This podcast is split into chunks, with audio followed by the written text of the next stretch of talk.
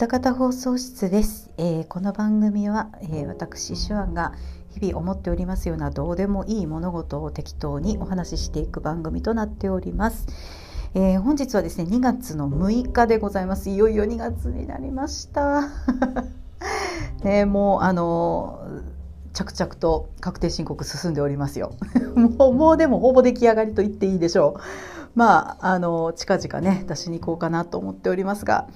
えー、髪をね切りました。髪切りたいってずっと言ってましたけれども先週の木曜日かな？木曜日の夜にあの夜中うわもう我慢できへんってなってですね。もう髪切りたいってなってあの私が行ってる美容室さんは予約を受け付けてないとこなんですよ。もうあの完全にあの全てのお客様に飛び込みをお願いしてるっていうところでして、まあ行って混んでれば帰るし、空いてれば切ってもらうという感じでですね、もうその前の日の夜にもううわーもう我慢できへんってなって。で金曜日の朝ちょっと早く起きて であの行ってきました。うんあのめっちゃ切りましたよ。あのね切る前はね、あのね、シーマガラハウぐらいあったんですけど、切ってこう裏木ぐらいになりました。どんだけやねんっていうね、めっちゃ短くしまして。まあでもね、この寒い時に切るもんじゃねえなって思いましたね。あのね、確実に冷気が頭皮に刺さる感がすごいある。これまあ男の人みんな髪の毛短い方多いと思うんで、あの、冷気が頭皮に刺さるとかって何を言っとんねんって思われるかもしれないですけども、あのやっぱりねあの背中の真ん中よりも下ぐらいまでやっぱりあった髪を、まあ、ずっと後ろ一つに束ねてたんですよ、まあ、ポニーテールみたいな感じにしてたんですけどやっぱポニーテールにしてるとあの冷気が直接入り込んでくることってのはまあないんですあんまり 私髪の毛もともと多いっていうのもありましてあのあまりこう冷気を頭皮で感じるなんてことはないんですけどもいいや短く切ったらもうねダイレクトにきますね。もうちょっと暖かくなってからにした方が良かったかなって切ってから思いました まあでもすっきりしましたわ。あのー、もうほんと束ねた髪の毛が邪魔になるぐらいの長さだったんで。いやー、でもあの、美容師さんに、やっと来たねって言われて まあ、まあ、怒られはせんけど、やっと来たねって言われて、あはい、すいません、みたいな ね1年ぐらい行ってなかったんかな。1年とちょっとぐらい行ってなかったんですけど、あの前回も一回ショートにしてでも背中のな真ん中を過ぎるぐらいまで伸びてたんですよね。それで「あんたこれ1年で伸びる長さとちゃうで」って言われて。どんだけ早いねんって言われて。ああやっぱ伸びるの早いねんなと思ってね。うんまあそれも見越してね今回ちょっと短めにね切ってもらいました。多分人生でここまで短く切ったの初めてちゃうかな。なんか髪短すると若返るってのはほんまでまあちょっとなんかね若返りましたよ まあ、まあ、武将なんでね、またここから着々と伸びていくことでしょうという感じで、えー、本日は何のお話をするかと言いますと、えー、お便りご紹介の回でございます。よろしくお願いいたします。えー、そしてではですね、えまず、でっかいのもみたいの三世さんからいいております。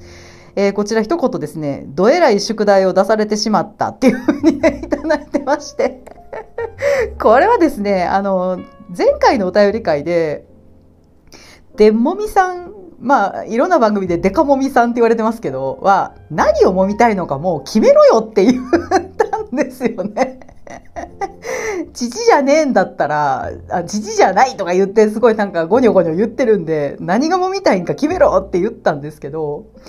まあ、あの、まだ何もね、ご返答がないということは多分決めかねていらっしゃるということなんでしょうけれども、私あの話をした後に、まあ、すっごいもう、ぼんやり考えてて、あのね、あのね、大きいものを揉むってなると、間に何の名詞が入るかなって考えてたんですよ。で、これが、案外ないぞってなって これ、今聞いてくださってる皆さんもちょっと考えてもらえればなと思うんですけど、まず、揉むという言葉がつくもの自体がね、そんなたくさんない。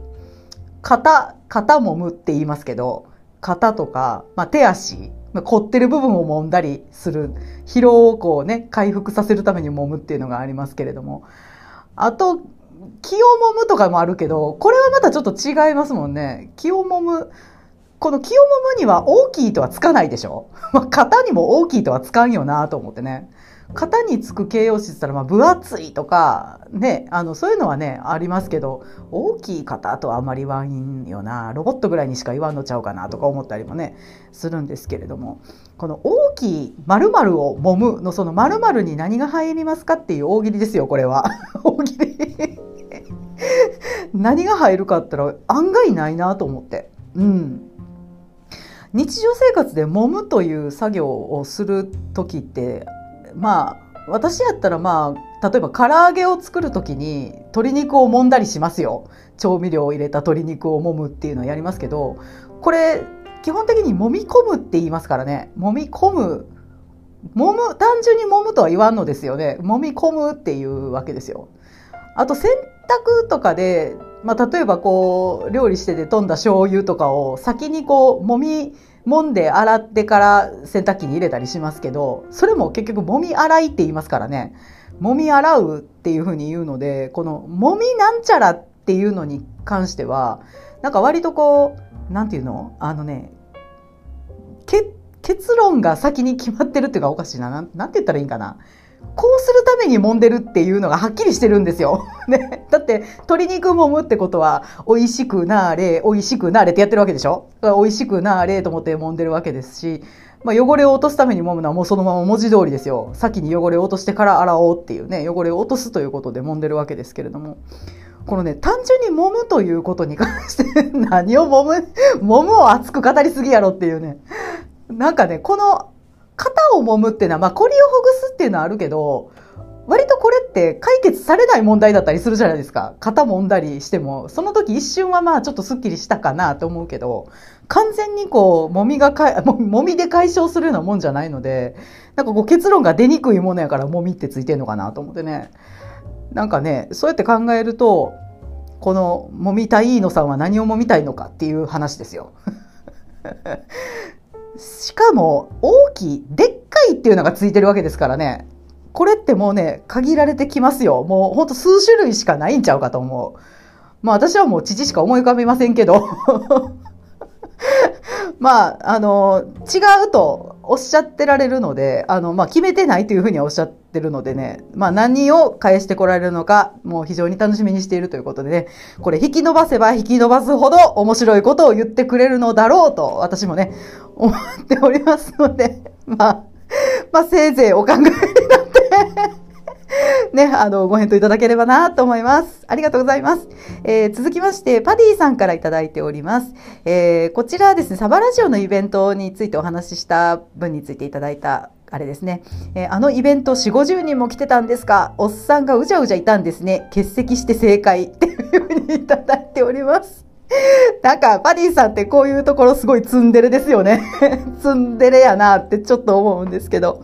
あのー、そうですよ。4、50人ぐらいいたと思いますね。すごい、一クラス分ぐらいはいたと思いますよ。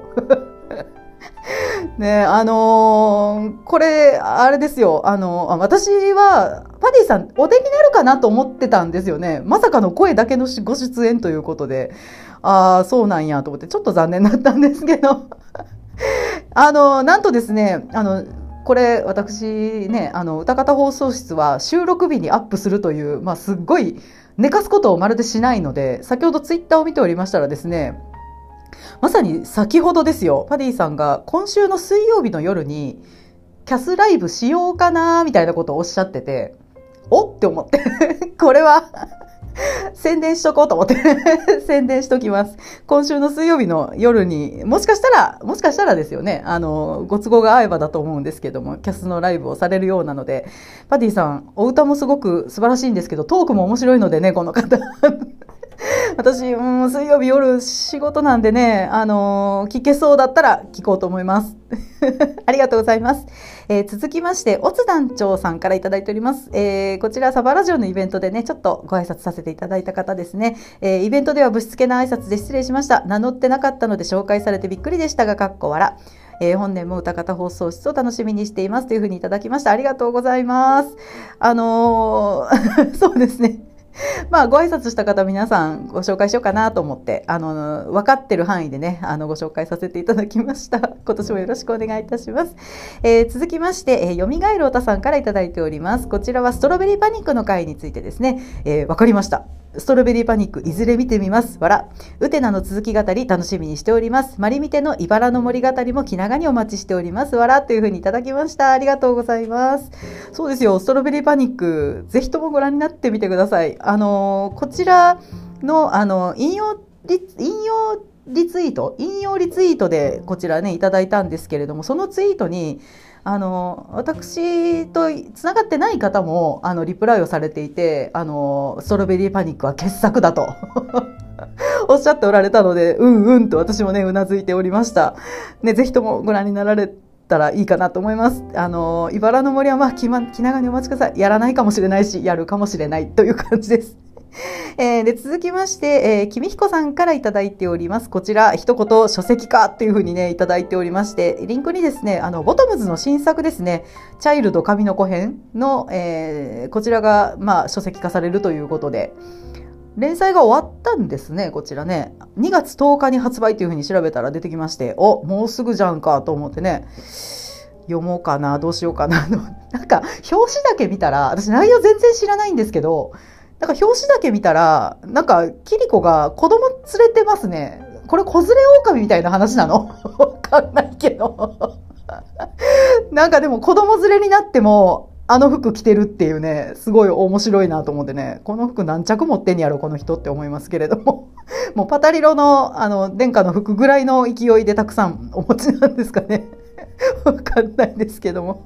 ありがとうございます。えっ、ー、と、ちょっと興味あるんでね、2月10日に買うかどうかわかんないですけれども、いずれね、ちょっとこちら読んでみたいなと思います。ただね、アニメの監督さんの小説って文章がどうかなと思う。私も、あのー、ね、富の音体で結構痛い目見てるので、本当に富野さんの文章好きじゃなくて なんかこう、ちょっと身構えてしまいますが、立ち読みして、あの、抵抗ない文章だったら書いたいなと思います。ありがとうございます。えー、で続きまして、ジョージさんからいただいております。えー、こちらはダンクーガの回ですね。えー、当時、中学生だった僕は、連れに新番組の話題を振ってみたら彼曰く、何やれ、わら、タンクとクーガーでダンクーガーやって、ダッサ、わらわら、てんてんてん。で、土曜日に1話放送、月曜日にそいつがごめん、めちゃめちゃすごかった、とわび入れてきた、買ったと思った。っていうふうにね、いただいております。ありがとうございます。第1話す。ごかったです。もんね。かなり気合入ってるなと思いながらね、見ましたけれども。いやまあでもかっこいいのはかっこいいんで、そらね、あの、見ちゃったらす。ごいって思います。よね、やっぱりね。うん。タンクとクーガーでダンクーガーって、そういうことなの違うよね。ダンクーガってなんか、え、なんだっけ、断ち切る、えっと、断絶の断に、空は、あれですよ。色即是空の空でしょ？空でしょ？で、ガーが割れでしょ？なんか仏教用語みたいやなと思って漢字で表記したら仏教用語みたいだなとかって思ってたんですけども。なんかかっこいいですよね。空を切るってかっこいいね。なんか、あの、色即是空の空って何もないっていう状態じゃないですか。ね。それをこう断ち切るというのはすごいかっこいい名前ですよね。ありがとうございます、ジョージさん。えー、続きまして、でっかいのもみたいの三世さんからいただいております。えー、みんな見ているダンクーが、ここだけの話なんですが、実は未視聴、特に見てない理由はないです。ガンダムブームから今ほどではないけど、アニメの本数が増え、マニアの要求に応えるように細かくなった結果、マンパワーが足りずに未完成状態や作画崩壊状態で放送せざるを得ないことがよくありましたというふうにいただきました。ありがとうございます。うん。やっぱりそういうの多かった。んでしょうね当時はね。今となっては割と許されないというか今どのアニメも綺麗ですもんね。ちょっとこれはって思う回あんまないもんね。なんかあえて作るみたいな感じだったらあるんかもしれんけど。いやあるんかな？私が知らんだけで。あるんかもしれんけど。でもあんまりないですよね。うん。まあでもあのー作画崩壊状態っていうのは私結構見つけると嬉しいんですよ。大変やってんな当時って思ってね。なんかその大変やってんなって思う、思えるっていうのがね、ちょっと面白くて。うん、なんかそういうのを見つけると、なんやねんとは思わないですね。うん、ちょっと楽しい気持ちになりますね。あの、何や、楽しいっていうか、興味深いというか、あの、歴史を知るというかですね、ああ、これも大変やってんなと思って、ちょっとこう、苦労を忍ぶっていう感じになりますね。ありがとうございます。えー、続きまして、ジョージさんからいただいておりまして、こちらもダンクーガの、あの、あれですね、サブリミナルの画面がありましたっていう話をして、それに、普通気づかんてっていうふうにいただきましたけども、いやいや、気づきますよ。だって見てたらなんか文字が一瞬映るなってわかりますもん。いや、そらね、ぼんやり見てたらわからんかもしれませんよ。私結構一生懸命見てるんでね。結構一生懸命見てる。見逃したって思ったら、聞き逃したとか見逃したってなったら巻き戻しますからね、私。それぐらい一生懸命見てるんで、気づきますって。気づきますって。うん。まあでもあの、阪神 V はね、ちょっと、これはツイートしましたけれども、ちょっとステッカーにしてどっかに貼りたいですね。阪神、あれって今年だったら書かなあかんけど。あれって書かなあかんけど。ありがとうございます。えー、続きまして、ヒルアンドンさんからいただいております。えー、ダンク画会拝聴 OVA 含めて全話視聴お疲れ様でした。重戦機体の変形合体、さすがにあそこまで複雑なのは当時でもなかった気がします。えー、サブリミナル的な絵、当時確かに、えー、いろいろありました。個人的にはマクロス愛を覚えていますかのタコハイミサイルが印象に残ってます。えー、それから続きまして、ダンクーガのキット、グッスマさんのは手が出ませんが、20年前くらいに買ったバンダイさんの超合金もいい出来でしたよ。2万円超えてましたが、ちゃんと活気、変形合体できますというふうにいただきました。ありがとうございます。このね、タコハイミサイルは、他にもおっしゃってた方がいらして、あ、有名なんだなと思ったし、これ見逃してますね。一生懸命見てなかったんかな わからんけど。見てなんか映ってるって思ったけど、なんか最後の展開で、いろいろ消し飛んでしまってるのかもしれないですけども、次もう一回ね、見るときには、ちょっと頑張ってタコハイミサイル探したいなと思います。ありがとうございます。で、このダンクーガのキット20年前の2万円超えってすごいですよね。20年前の2万円超えって言ったら今で言うたら何歩ぐらいになる？倍、倍にはならんかもしれんけど、でも4、5万にはなりそうな気がしますよ。で、これ写真一緒に上げてくださってるんですけどもね、かっこいいですよね、すごい。あれ、ちゃんと変形合体できるってね、おっしゃってて、すごいなと思ってね。こういう変形合体の機構をちゃんとおもちゃにした時にどうしたらいいか考える人って、まあ、大変でしょうけど、やりがいのある仕事でしょうね。うん、すごい面白そう。あの、建築とか、あの、建築とかじゃないか。何の、何の勉強したらできるんやろうね、そういうこと。やっぱり美大とかなんかな？いや違うよな。やっぱり建築とかかな？なんかインダストリアルデザインの人とかかな？やっぱり。いやすごいなと思いました。ありがとうございます。えー、それからですね、続きまして、シン・カステルさんから頂いております。えー、巷のダンクーガファンはスパロボきっかけが多いのですが、うちは TBS 金曜17時のリアタイ視聴組です。えー、当時価格5800円の超重合心ダンクーガも持ってました。えー、止まった時間と南風ハートブレイクが好きな話です。ちな、これもチェックしましたか？というふうにいただいてまして、こちらですね、えー、YouTube のリンクで、あの、八尾和樹さんが やってやるぜって曲歌ってる リンクをね、貼ってくださっていて、この曲すごいいいですね。なんか、あの、やってやるぜってすごいコールレスポンスがね、楽しい曲でね、あ、これちょっとコールレスポンスしたいわってね、なりましたね。で、この止まった時間と南風ハートブレイク面白かったですね。止まった時間は、あ、まあこちらどっちもなんですけど、なんかすごいホラーっぽかった。止まった時間めっちゃ怖い話だった。なんか、時間が止まってしまってっていうか、時間が先に進まない街があって、あの、ずっと毎日同じこと繰り返してるんですよ、そこの住民が。で、外部から帰ってきた女の子一人だけがまともに、あの、時間を過ごしていてっていう話だったですね。この同じことをずっと毎日繰り返してるって怖ーと思ってね、なんちゅう怖い話なんやと思って、ゾワッとしました。め、メカモノにこんなホラー味いるとか思いながら見てましたけども。まあ、それだけこう、あれですよね、あの、2番目の、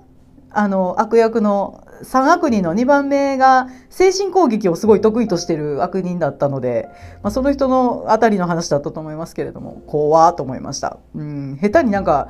ドンパチやられるよりもこういう方が地味に答えますよね。ありがとうございます。え、続きまして、ワットさんからいただいております。えー、こちら、ダンクーガもレコード持ってますよ。かっこボソ。でも、実は作品は未視聴だったり、このパターン多い、わら。え、80年代当時、作品を見てなくてもロボットアニメの主題歌レコードはできるだけ買うという謎のマイブームがありまして、今となってはいいコレクションになっています。えー、続きましてタコハイとともにバドワイザーも飛んでましたね、えー、爆発シーンなどで文字や全く関係ない、えー、他作品のキャラなんかが一瞬映るお遊びはうるせえやつらあたりで見かけるようになって以来一時期頻繁にありました。えー、機動警察パトレーバー27話のこれ、えー、画像2枚目とかも話題になりましたねというふうにいただいております。ありがとうございます。ああ、の、このね、ワットさんのレコードコレクションすごいですよね。あのー見てないのに買うって そう、そう、ああ、そういうのもありか 見てないのに買うって面白いね、なんかね。まあでもなんとなくこう、揃え出したら買買いたい気持ちになってきますよね。あのー、あれもこれも持ってるけど、これ持ってないっていう状態は嫌だなってなりますもんね。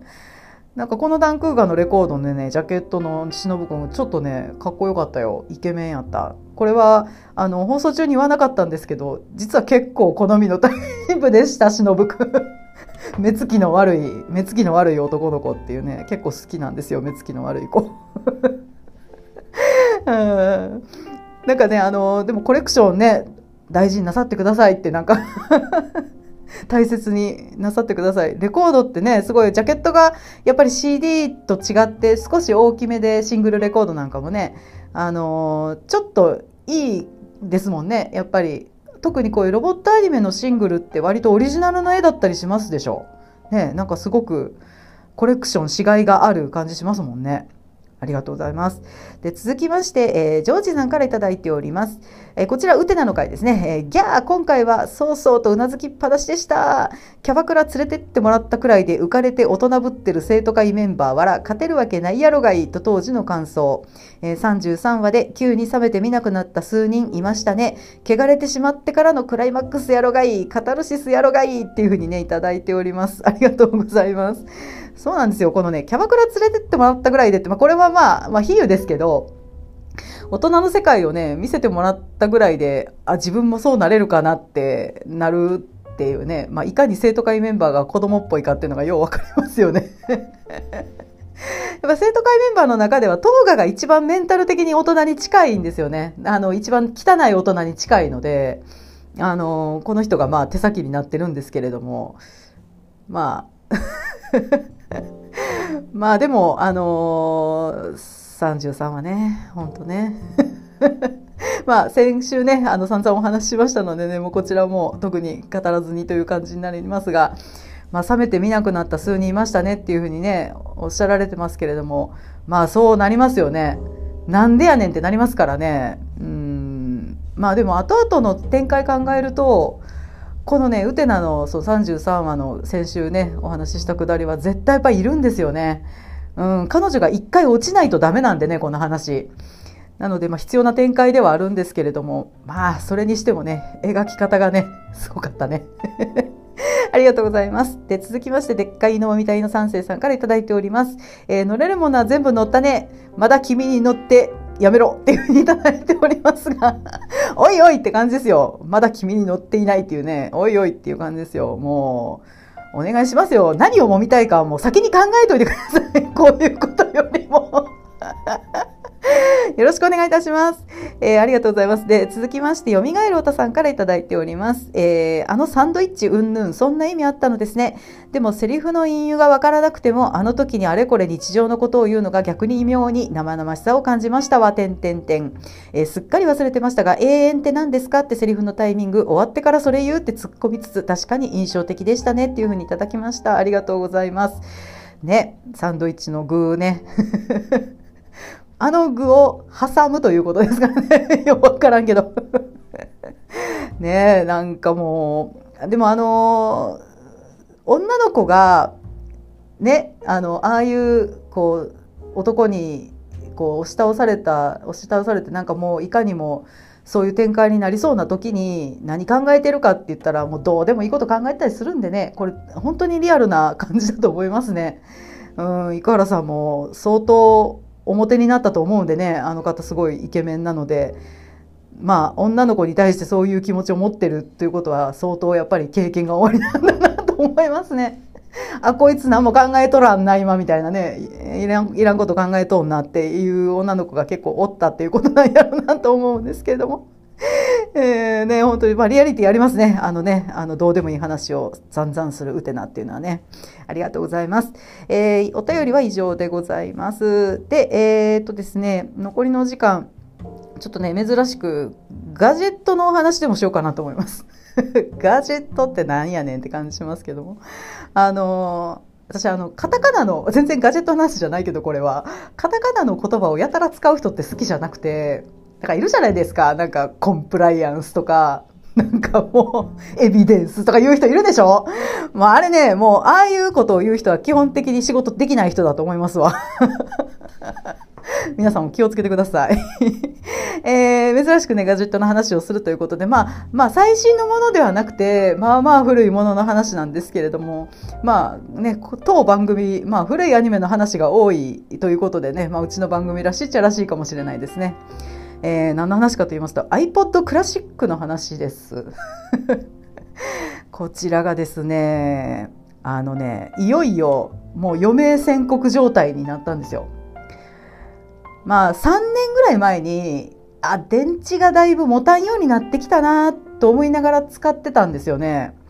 うん。でも3年持ちましたんでね、そこからなかなか頑張ってくれたなと思うんですけどもね、完全にお亡くなりになったわけではなくてですね、本当バッテリーだけが死んだって感じですね。まあ、なんと購入が2007年でございまして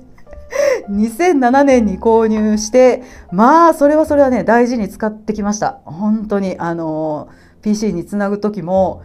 ちゃんと接続を解除していいよっていうメッセージが出るまで絶対解除しないし。本当に大切にね使ってきたんですけれども、まあ、それにしてもねあの15年特に故障もなくね使ってこれたって結構当たりの端末を引いたのかなと思います。もう本当にバッテリーも本当にじわじわと弱っていったっていう感じだったんでね。まあでもね、いよいよ来たなと思いますね。うん。まあね、ここ数年の間に聞き始めたポッドキャストさんは、あのー、基本的にも iPhone で聞いてるんですよ。うん。iPhone で聞いてるんですけども、まあ、購入が15年前ということでですね、まあ15年前っつったら私まだガラケー使ってましたんでね、まあ、やっぱりこう、昔から聞いてるポッドキャストさんだけは、まあ、当時と変わらずに、まあ、PC の iTunes に一旦ダウンロードして、で、それで iPod をつないで同期させて聞いてたんですよ。今でもそうしてたんです。で、今年の1月中頃に、まあ、あの、聞こうと思って、あの、再生を始めましたら、満充電表示だったバッテリーが一気に落ちまして 電源につないでくれって出たんですよね。で、あー、ついに来たるべき時が来たなと思ってね、ちょっと寂しくなってしまいました。まあでもあの、私 iPod、iPod クラシック今ね、使ってた今手元にあるやつは2代目なんですよ。で、1代目の iPod は、あれですよ、あの、まだ画面が白黒でクリックホイールになった直後ぐらいのやつだと思うんですけど、あれはね、朝は普通に動いてて機嫌よう動いてたのに仕事が終わってさあなんか聞こうと思ってあのー、思って手に取ったら目がペケマークになった iPod がペコンって出てきて。ほんまにもうダメだっていう顔してるんですよね、あれね。いわゆるサッド iPod ってやつですよ。サッド iPod で調べたら画面で画像が出てくると思うので、結構可愛いんでね、あの、もし気になる方見ていただいたらいいかなと思うんですけれども、本当にね、もうダメだっていう顔してるんですよね。まあ、それがもう本当にいきなり表示されまして、あんた今朝まで機嫌よ動いてたやんかっていう感じでね、すっごいショックだったんですよ。うん。だから急に壊れてもおかしくないんやなって思ってたんですけど、今回はね、まあ、はよ電源につなげっていう表示が出ただけ、まあ、マシかなとは思います。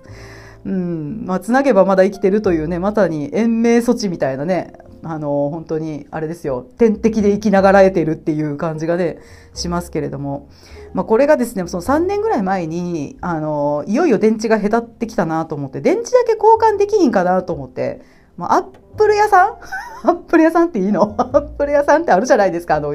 私が行くところは大体梅田のヨドバシですけど、あの、そこに聞きに行ったんですよ。うん。お兄ちゃん捕まえて、バッテリー交換できまへんかって言うて、聞いたらですね、まあ、ね、このクリックホイールの、いわゆる iPod クラシックはですね、もう修理も電池交換も一切受けてないんですって言われて、え？ってなって、マジかってなったんですよ。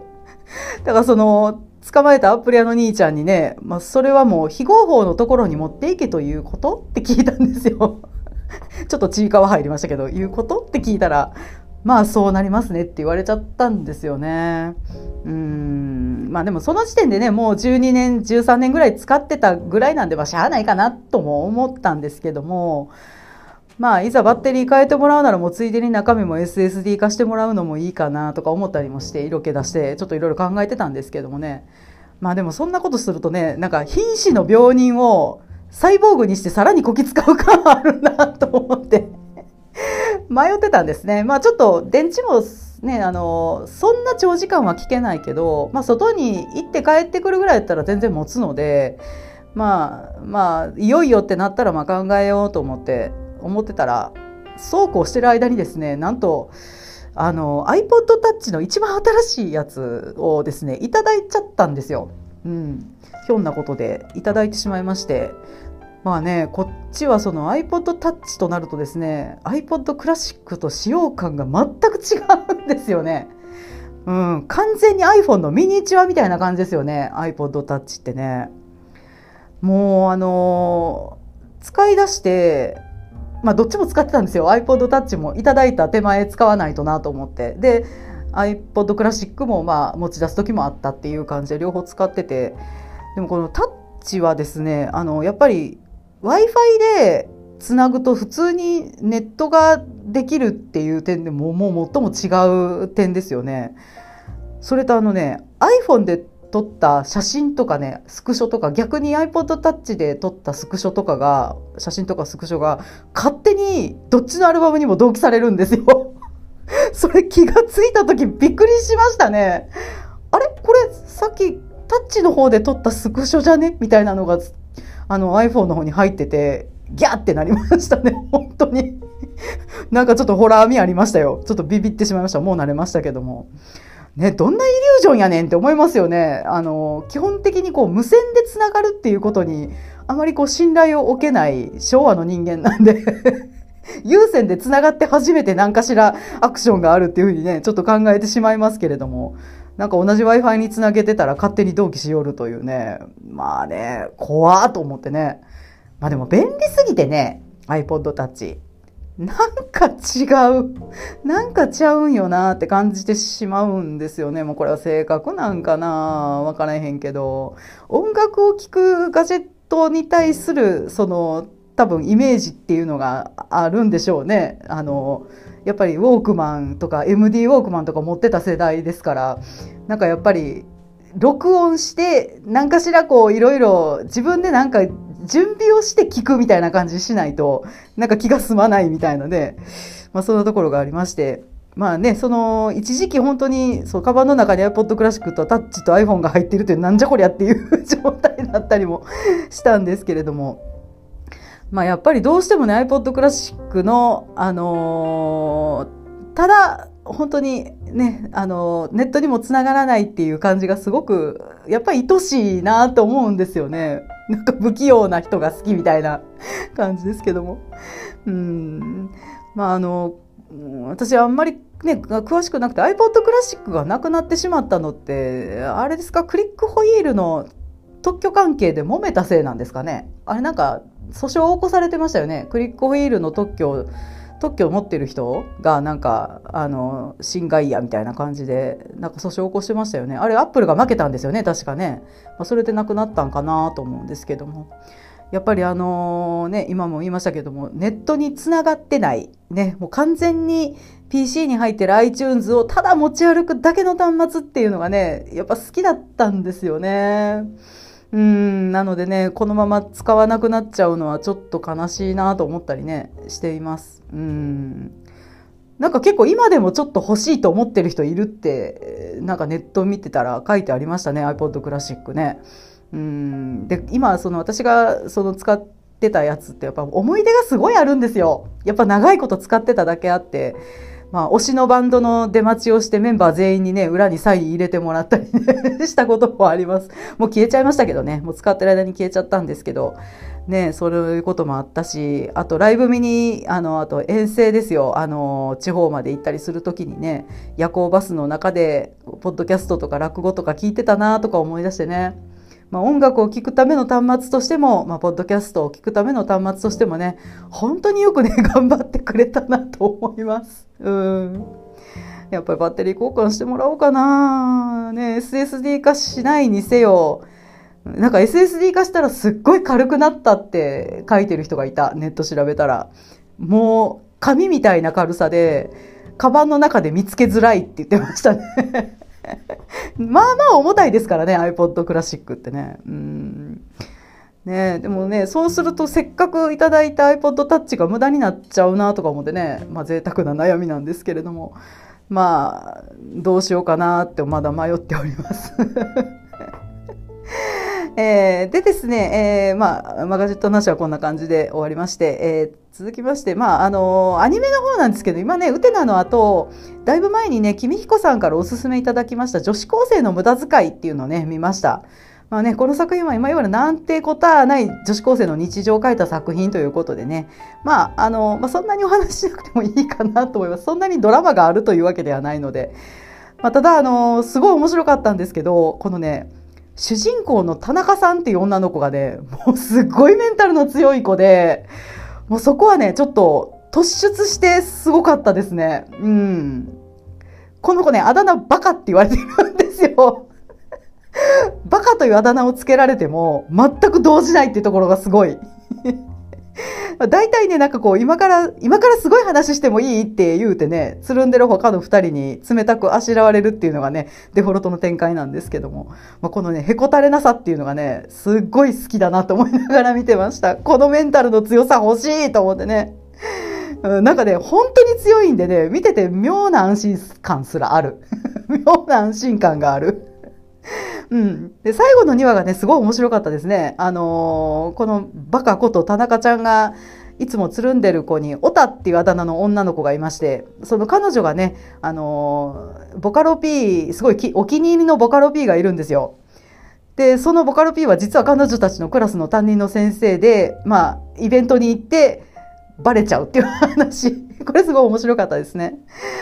あとあの、最後の話だったっけな。あの、バカちゃんがバカすぎて留年するかもしれないってなって、まあ、本人よりも周りの人間がやきもきする話が面白かったです。この子すごいね、あのね、あの、強強メンタルなんでね、大前自弱すぎてね。まあでもいろいろあって、もう勉強嫌言うて逃げて、まあ牧場で働いたりしてるんですけど、まあ朝早いし、牧場はね、仕事も多いし、こんなんやったらやっぱり勉強頑張る言うてね、まあ、ここの牧場までその、いつもつるんでる二人、おたちゃんとロボちゃんが迎えに行くんやけど、この三人の仲良しの描写っていうのがね、結構面白いんですよ。あの、パッと見全然仲良くなさそうなんですよね、この三人ね。うん。会話、も割と噛み合わない感じやし。でもね、なんかわからんけど、すごいソウルメイト感があってね、そこがちょっと他にない感じでね、面白かったです。まあまあ、でもね、さすがに誰に一番共感したかっつうと担任の先生ですね。早稲田って呼ばれてるんですけど。まあこんな濃いメンバーしかいないクラスを受け持つとかね、まあ苦労するやろなって思いながら見てましたね。逃げたなるわと思ってね。まあでも結構真摯に生徒たちにね、向き合ってましたね。メガネをパリパリ割りながらね。うん、そうですよ。私、一応ね、高校に教育実習行った経験がありまして まあ、高校の先生も大変だなとね、思いますね。まあ、でも面白かったです。あの、お勧めいただきましてありがとうございました。えー、という感じでですね、ああ、長々と喋ってしまった。えー、ね、えー、ここまで私、手腕がね、あのもう、あの、お便りご紹介と、あとはまあ、どうでもいい話をさせていただきました。えー、また来週ね、お耳にかかりたいなと思っております。えー、番組へのご意見、ご感想に関しましては、えー、ツイッターのハッシュタグ、歌方放送室、えー、べて漢字でございます。歌方放送室までよろしくお願いいたします。それではね、えー、また来週お耳にかかりましょう。おやすみなさい。さようなら。Bye.